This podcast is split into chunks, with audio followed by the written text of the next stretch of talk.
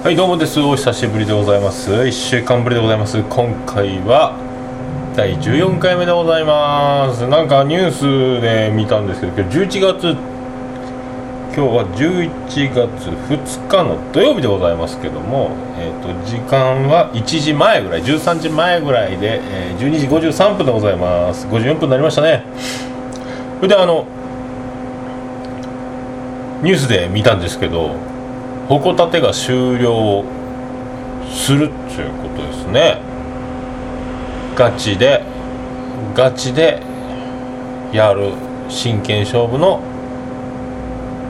番組なのに私は嘘をついてしまいましたみたいな感じだそうですけどどうしますかね？高俊高年売れっ子ですからねちょっと一つ時間が空いたんじゃないかと。まあでも収録してお蔵入りになるか、ね、収録分もあると思うんですけどねその人たちの、ね、せっかくの面白いところが出ない出ないまま終わる玉音いただまれないですね。まあでもやらせが一部あったとしてもですよ。ね。嘘でも面白いトーク。VS 正直だけど全然面白くないトーク。勝負。となったら僕はどっちにも属したくないな。でも僕は、えー、ノンフィクションでややりたいと思いますけどね。そういうことでございます。第14回でございます「モバイのおっさんのオールデイズ・ザ・ネポン」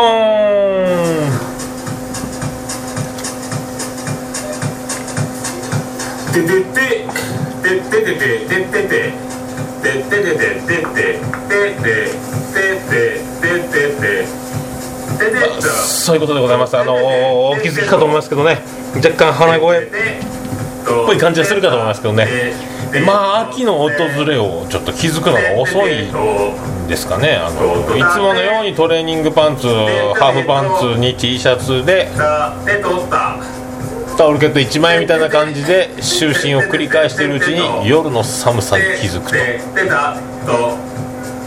あら鼻声になったなみたいな。まあそういうことで一応早めのパブロンしております。早いのか遅いのかはパブロンに聞いてみなきゃわからないと思いますけどね。それをパブロフの言うと言う言わない言うね、まあ、そういうことであの第14回ジューシースペシャルとして今回お送りしてますよ。僕は典型的なジューシーボディでございますからぴったりの回だと思いますね。それであのそう高年で思い出されるのはあのとトシ僕どっちがどっちか分かんないですけど大きい方。あのカッパーでひょっとこみたいな口してなくてあの坊主じゃなくてツッコミじゃない方。欧米かってツッコむ方じゃない。あのゴールキーパーやってるやってた。あの小太りぽっちゃりの方にそっくりな男といえば、えー、ソフトバンクホークスを、えー、この前自由契約になって引退を発表した田上秀則キャッチャーですね。あの2軍の日本一決定戦今年はあの最後決勝ホームランを打って MVP まで取った2軍でですねなのに引退すると。戦力外になるというあの打撃はいけるんでしょうけど、まあ、彼の意地もあるんでしょうかね。その引退しましたね。DH でらやっていけろうし。代打でもやっていけろうし他の球団渡り歩いてでもやればできたんじゃないかなと思うんですけどね。で昨日あのコストコに僕仕入れに行ったら田上夫妻に遭遇しましたね。あやっぱり実物男前ですね。欧米かって。ピザとかね買い寄りましたね。欧米かっちゅう。あとあのなんですかね韓国の某あの辛いっていう字が大きく書いてあるあの美味しいカップラーメンも一箱箱買いしてましたね。あまりプライベートも言うのもなんなんでまあでも奥さんもなかなか素朴で多分あのねバリバリのバリバリの感じじゃなくてとっても一般人な感じの色白でスラッとしててね素敵な夫婦でしたね。僕が、えーと、コストコのレジで並んでる後ろに来ましたからね。びっくりしましたね。ボソボソ夫婦で喋ってましたね。みんな気づいてないみたいなので僕も「ああ!」って言って握手を求めたり今までありがとうみたいなことも言えるじゃあ言えるけど言わないともうね。普通の普通の人にもなった戻ったということでそっとしとこっちのが僕のね粋な計らいじゃなかろうかと。まあでも背中もでかいっす。よ分厚いしね。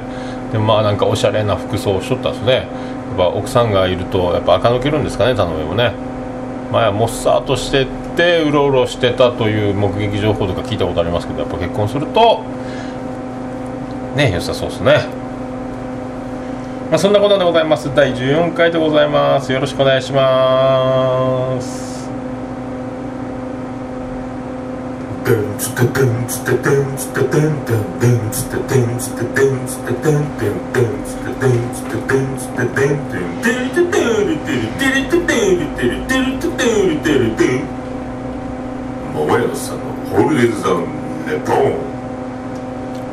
福岡市東区前松原若宮田交差点付近の桃焼きの店桃屋特設スタジオから今回もお送りしております。11月2日の土曜日でございます。桃屋のおっさんのオールデイズだ熱本でございますよ。そういう感じであのまあねいろいろ番組も終わったり野球選手も引退したりとか、ね、季節も夏から秋へ変わりと。で2013年ももう11月になってしまったと。振り返るのか前を見るのか。振り返ればもう11月まで来ているし前を見るともうハロウィンも終わってあとは真っ赤なお花の。おっさん見ましたって。これはブラックマヨネーズのコントでおなじみのね赤花のおじさんを見たという替え歌にするクリスマスならではの。ならではのね。まあありますけどまあね。もう予想通りですよ本当ね。もうあっという間に11月。あっという間に年末2010年になるという、それでも生きていくと。淡々と生きていくというのがね。まあそんなこんなありますけども。えっ、ー、と見ましたよ。ビートチャイルド。映画。いやビートチャイルド。もう映像凄まじかったですね。凄まじい雨の中で。凄まじい雨の中でやってましたね。あのでもまあちょっとじ、えーと、始まる頃始まった頃一発目ブルーハーツ出てレッドブリアーズ次出てってなる時はまあまあ降ってないんですけどね。その次えっ、ー、となんか岡村康之あたりからザパーッとなんかまあネタバレになるからあんま言いませんけどまあでももうあの懐かしい懐かしい映像。であの買いました。パンフレットも買いました。パンフレットあと缶バッジ。限定缶バッジが売ってた。3つ入りの600円で。で「あパンフレットもありますか?」って展示してなかったんでレジのおばちゃんに聞いたら「2000円ですけどいいですか?」と「パンフレット2000円もするけどお前買うのか？高いぞ。びっくりするなよ」みたいな感じで言われたけど「ください」と言って買いましたね。そしてそれになんか特典で復刻当時の復刻版チケットをプレゼント。先着でって書いてあったけどもらわずに映画見終わって出ていったら、まあ、人数少なかったんで覚えてたんですよね「もうすいません」っつってあのおばちゃんが僕のとこに駆け寄ってきて「復刻版チケット渡すの忘れてました」と。えいろんな人にまた買った人いたんでしょうね。配ってましたね。その復刻版チケットを見て度肝を抜かれたのはグリーンピア南阿蘇と阿蘇でやってたんでデレデレデデデレデレデデあそうでおなじみのね。あそう。あの未曾有のでおなじみの阿蘇ですけどね。えっとそこにグリーンピア南阿蘇と書いてあったんですよ。あのねあのねあの国の無駄遣いでおなじみのグリーンピア南阿蘇。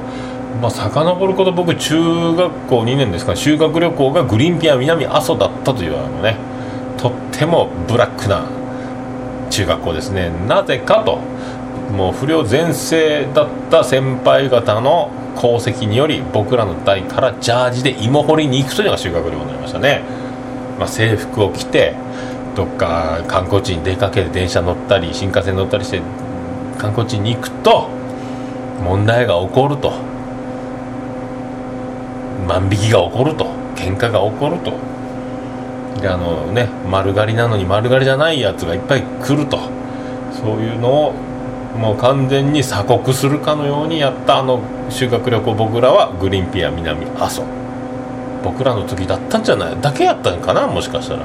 そこでコンサートをやってた。だから中学校2年かな？2年の終わりぐらいだと思うんですよね多分。修学旅行。違ったかな？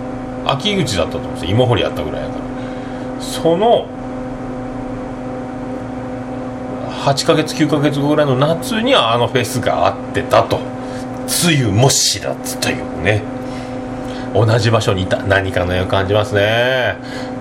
行くはずのない修学旅行の会場になっちゃうというこの縁を感じますね。いやでもあの映像はすごかったっすよ。あとまあ無邪気な尾崎豊リハーサル風景の尾崎豊もねあのシェリーの弾き語りはもうねやっぱあんな歌い方するアーティストはおらんね。まだぶっ飛ぶじゃないのっちゅうぐらいね。いやでも白井貴子の時がひどかったっすねなんか、まあ、あのモニターが雨でぶっ壊れるとギターも鳴らなくなると。で歌う時に、まあ、僕もバンドやっててあれなんですけどあのモニターから音が返ってこないっていうのはあの人前でずっとスイカ割り状態ですよ。目隠しで、もう右も左も分からんで。で誰も右右左左とか言うてくれる人がいない中でスイカ割りをしなきゃいけないぐらいな孤独感になりますよね。もう「えい!」って振ったところがスイカに当たらないのはもう日常茶飯事っちゅう状態で。あ耳を塞がれた状態で歌うっちゅうのはもうねライブハウスとかでやるともう本当モニターがないともうね外音も聞こえる余裕もないですからね。経験値がやっぱ全てでしょうね。いやすごいよなあれ。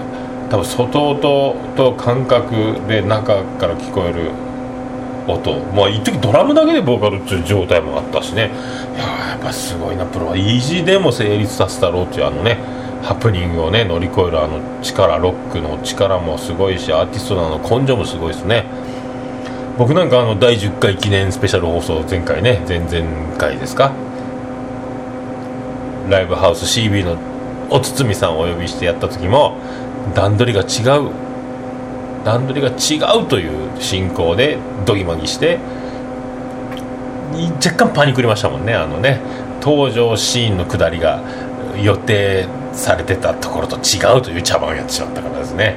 あれよりももっとすごいことがビートチャイルドのあの当時行われていたというね。すごいね。最後はやっぱり佐野元春でしたね。ちょうど「サムデイ日曜はサンデイ」違うよサムデイでおなじみなのねサムデの時に日が出てくるという。あれこそロックの夜明けだと。ね思いますね。まああと賛否両論ありますけどあのエンディングテーマは全然関係ないアーティストが歌うと。ね。ょっと若干最後あのサプライズ的プロモーションもあるんであのそれ見た人だけが見て受け取ったらいいと思います。どう受け止めるかはまあねもう皆さん次第だと思います。いやそんなねビートチャイルド。もう一回見たいなあのこの前『スッキリ』でそれがあのもう一回特集されてたんですけどそっちの映像見た方がちょっとグッときましたね。グッときたね。でももう僕のこうグッときたところはやっぱりハウンドドッグのフォルテシモの瞬間あと渡辺美里のマイレボリューションの時あの辺、まあ、白井貴子の時もそうやったけどねグッときたね。あとなんかあのボーイの布袋さんねボーイも来ててバリバリ演奏してたけどもう土砂降りやからいつも髪立ててる布袋さんがずぶ濡れで髪がぺちゃんとなってなんかあの柴犬ずぶ濡れになった柴犬の尻尾が弱気になって垂れていくみたいなあのねキュロンって巻いてあの上に持ち上がってあのね黄門様丸出しの尻尾がヒューンと垂れていくような感じにも見えましたね。ストリートスライダースもねみんな髪の毛をもうペチョンとなった状態でやってましたね。なんかあのテレビ昔はちっちゃいスピーカー家のテレビなんか歌番組とかでもスピーカーがちっちゃかったんでなんかあのスライダースさんが特に声量ないなとかそんな雰囲気に感じてること多々あったんですけどまあでもあの大きい音とスクリーンに見たらかなりな声量ですね馬力あるガラガラ声やけどパワフルでなんかじんときますねスライダースのライブとか見に行きたかったなとかねいやでもすごかったな。あれはすごかったいやもう見れる人は見た方がいいですよ。あのレディースデーだろうが何だろうが2000円です。ね特別扱いなしの2000円ですね。でみんなあの僕より多分年上っぽい感じの観客が多かったですけど皆さん真ん中の真ん中ぐらいの席を押さえてきてましたね。僕は一番後ろの一番あの通路側に座りましたけどね。でもそうやって夫婦とかで来て真ん中で真ん中座ると密集してるので落ち着かないという状況が起こる。まあね20人もいないぐらいだったんですけどね。みんな真ん中に集まってるんですよだからそこでもうあの指定席やけど空いてるんだからと後ろの方に下がっていく人たちもいましたね。そこにその近くにチケット持って一人おじさんが席を探した時にああらやっちゃったかなみたいな。俺たち勝手に座っちゃったけどみたいなね。あの新幹線の指定席間違いあるあるみたいな。ああいうここ私の席ですけどみたいなくだりが起こるんじゃなかろうかとか。思ったりしならなかったけどね。まあでもねよかった。やっぱねよかった。よかったっすよ。では一回。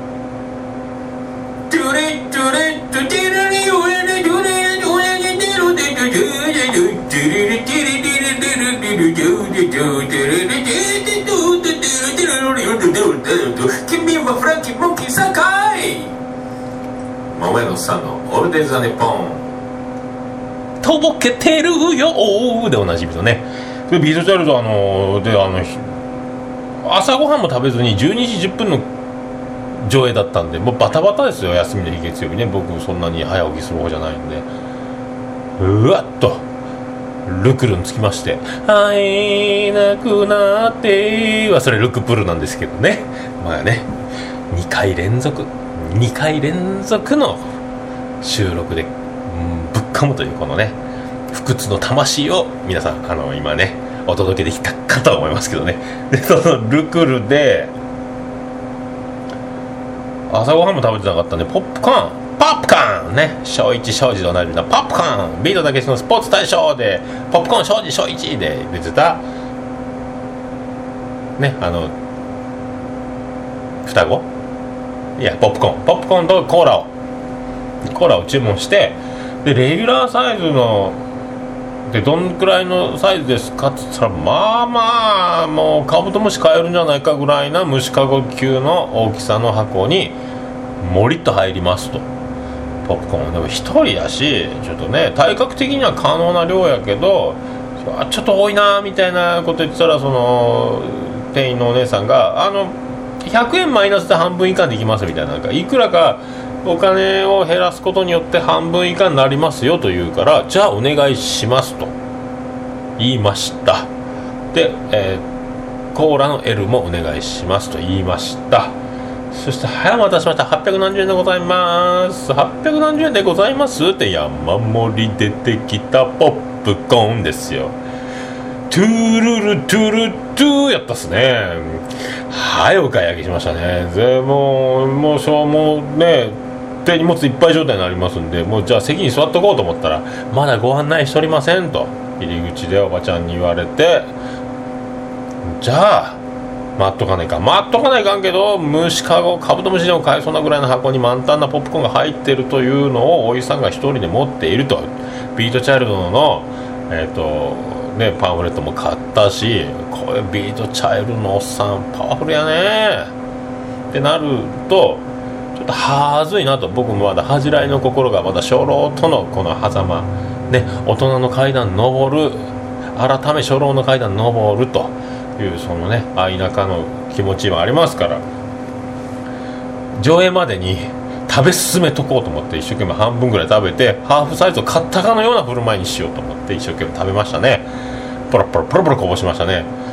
椅子に座ってて長い椅子に座ってたんですけど長い椅子の端っこのに座ってポップコーン食べてたけどポップコーンが転がると。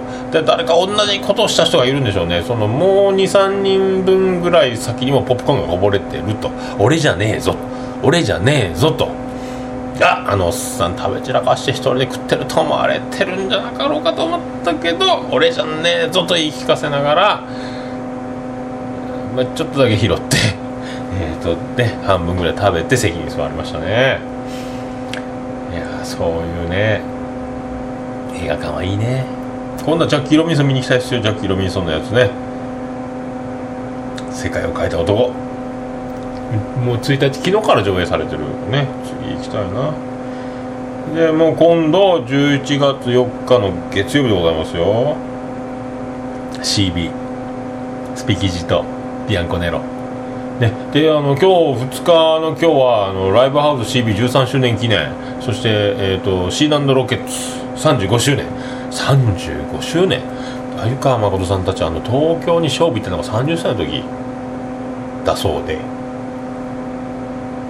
だから今65歳だそうで。ね。アラフォーとかアラフィブとかありますけど。ねアラカンとか。あら70ですよ。びっくりですね。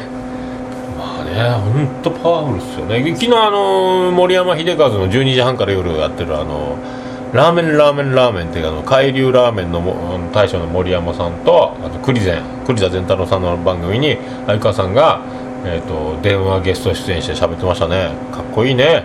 年を取ったらロックが加速するっちゃうね。って言ったっすね。かっこいいっすね。俺も加速するぜ。とか思ったね。かっこいいね。そう加速すると。加速するね。もう月日が経つのも早く感じるし加速してるんだと思いますよ。サイボーグ009の加速装置。的な。皆さん検索お願いします。なんかねそうでやっぱでまああのー、聞いた話ライブハウス CB のあのね僕の友人でもありますお堤さんが言ってましたね。あので相川さんのレスポールってすごいやつなんですよ。あのヴィンテージもん中華であの福山雅治の「オールナイトニッポン」魂のラジオでも言ってましたけど一回相川さんのギターを見せてもらったっていう話したんですよね。であのなんかブリッジのとこなんかネジがもう錆びててダメになっててもう回せないメンテナンスもできん状態みたいなんですけどね。もう傷んでて。あで福山雅治は相川さんに「これどうどげんしてるんですか?」って言ったらいやなんか年に1回あのメンテナンス出しをずっと見てもらうよ人のとこに出しよう。そしたらなんか知らんけど音がピシャーとようなるっちゃんねって言おったらしいですよね。だからもう後のおタッチみたいなんですけどね。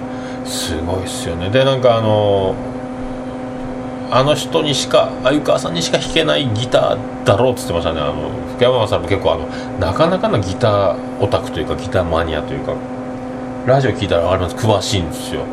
で結構アタックの力とかもいるしやっぱあの弾き、まあ、相川さんの体に合うギターになっちゃってるみたいなんですよあのレスポールね。それもう超だからねうちも僕もその詳しくないんですごいらしいんですよ。であのお堤さんがライブハウス CB のお堤さんが言ってたのはなんかのイベントであのウルフル圭介ウルフルズのギターのね人が鮎川さんにギターをあのレスポールを肩にかけて「おお弾いていいぜ」ってやったらもうガクガク半泣き震えて「うわめっそうもございません。僕には弾けません」みたいになったらしいですね。やっぱあの知ってる人にはもうねあのもう本当水戸黄門の印籠よりもすごいんじゃないかと思いますね。そんなライブが5000円で当日券 OK で CB で今日あるみたいなんで7時半からスタートかなとか言ってましたね。いいね。で昨日あのレモンティーがそれで曲流れたんですよ。かっこいいっすね。あの椎名さんが歌ってるバージョン。レモンティー。いやかっちょいよかったね。奈良さんのベースすごいっすね。ブリンブリンになっておりましたね。さあそれでそんなこんな CB がツアーね始まりらしいです。年末まで続くらしいですしなドルケツね皆さん。お近くに来たら見たらいかがでしょうかと思いますね。で4日の月曜日はそのスピキジとビアンコネロがありますね。面白そうですね。で僕が面白前説を。ね。はい皆さんどうもってね見た通り見た通り分かると思いますけど僕はあの Google Earth からでもよく見えるでかいお顔でございますという前説を僕がやる予定ですからね。そして、えー、皆さん今日出演されるのはおなじみのね坂崎桜井高見沢でおなじみの3人組でございますよ。それアルフィーでしたね。ビアンコネロビアンコネロね。ビアンコネロですよ。そうそうそう。ニッキかっちゃんヒガシでおなじみのそれ少年隊じゃないですか。ねえ。潤です。長作です。三波春夫でございます。それはレツゴー三匹でしょとかいう3人組でおなじみのビアンコネロが登場ですよ。みたいなくだりもやりつつね。前説やろうかと思いますよ。やらないです。ね。やらないですけどね。まあ一応ねそういうこともあるんじゃないかという心づもりを一応とりあえずここで試しといて。当日はあのもう開演ギリギリにしか行かないんでやるわけがないということでございますよ。であのビアンコネロアルバムが出てるんですよ。Do にクエスチョンマーク。なんて読むんでしょうね。Do? Do ですかね。最近 Do? パサ巻いてる？の Do ですかね。なんでしょうね。7曲ぐらい入ってるみたいですね。7曲ぐらい。いや売ってるんですかね。物販あるんですかね当日ね。あったら買いたいですね。スピキジさんは1回音源出しますけど次の音源とかを指示出してるんですかね。スピキジさんも音源あったら買いたいですけどね。であの音源買いたい CD 買いたいであのその4日の日は昼はイオンモール筑紫の隣のケーブルステーション福岡のところでパオンの公開生放送ラジオねあるんですけどそこで前説に鍋プロの若手折り紙のお二人が芸人ねもうガリッガリでもうちょっと病的に見えるぐらいのお二人がやるみたいなんですけどね。折り紙結構面白いですもんね。なんかそれ見れたらいいなと。そしてえーと、九州のラブイン九州の、えー、頭文字でリンク。というアイドルグループのパオンにも出てる深瀬千世ちゃんとケビシアナウンサーの石井しおりアナウンサーでリンクとパオンでパンクという合体したユニット名をしてアイドルユニットとして CD を出す11月9日に出るらしいんですよ。タイトルなんか忘れたけど「キラキラの」とかいうやつね。が先行発売されると。買うんですか僕は。買っちゃうんですかね。買うかもしれないですね。ねあとなんかゆるキャラ大野城君とかなどなどいろいろなんかゆるキャラも来るみたいですね。それで長女ブレンダに行く？パオンの公開行く？遊び行くと言われましたね。で夜は、えーと、CB にビアンコネロ見に行きたいとか言ってたからどうするかと言ってたらなんと合唱コンクールの打ち上げが焼肉屋にあるそうですね打ち上がるそうですよ。僕も僕は CB で打ち上がろうと思いますけどね。いやだからそういうね見たいね。楽しみですね。ただん僕の鼻声風の具合これどうなんでしょうね。持ち直してくると思いますけどね。そういうことでございます。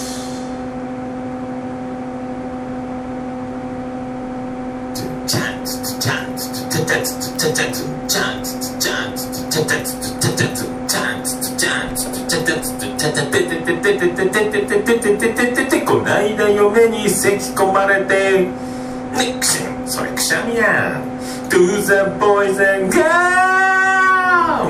桃屋のさんのオールデイズ・ザ・ネポンデデデデデデデデ福岡市東区前松原若宮と交差点付近の桃焼きの店桃屋特設スタジオから今回もお送りしております第14回でございます11月2日収録分でございますよ桃屋のさんのオールデイズ・ダ・ネッポンでございます。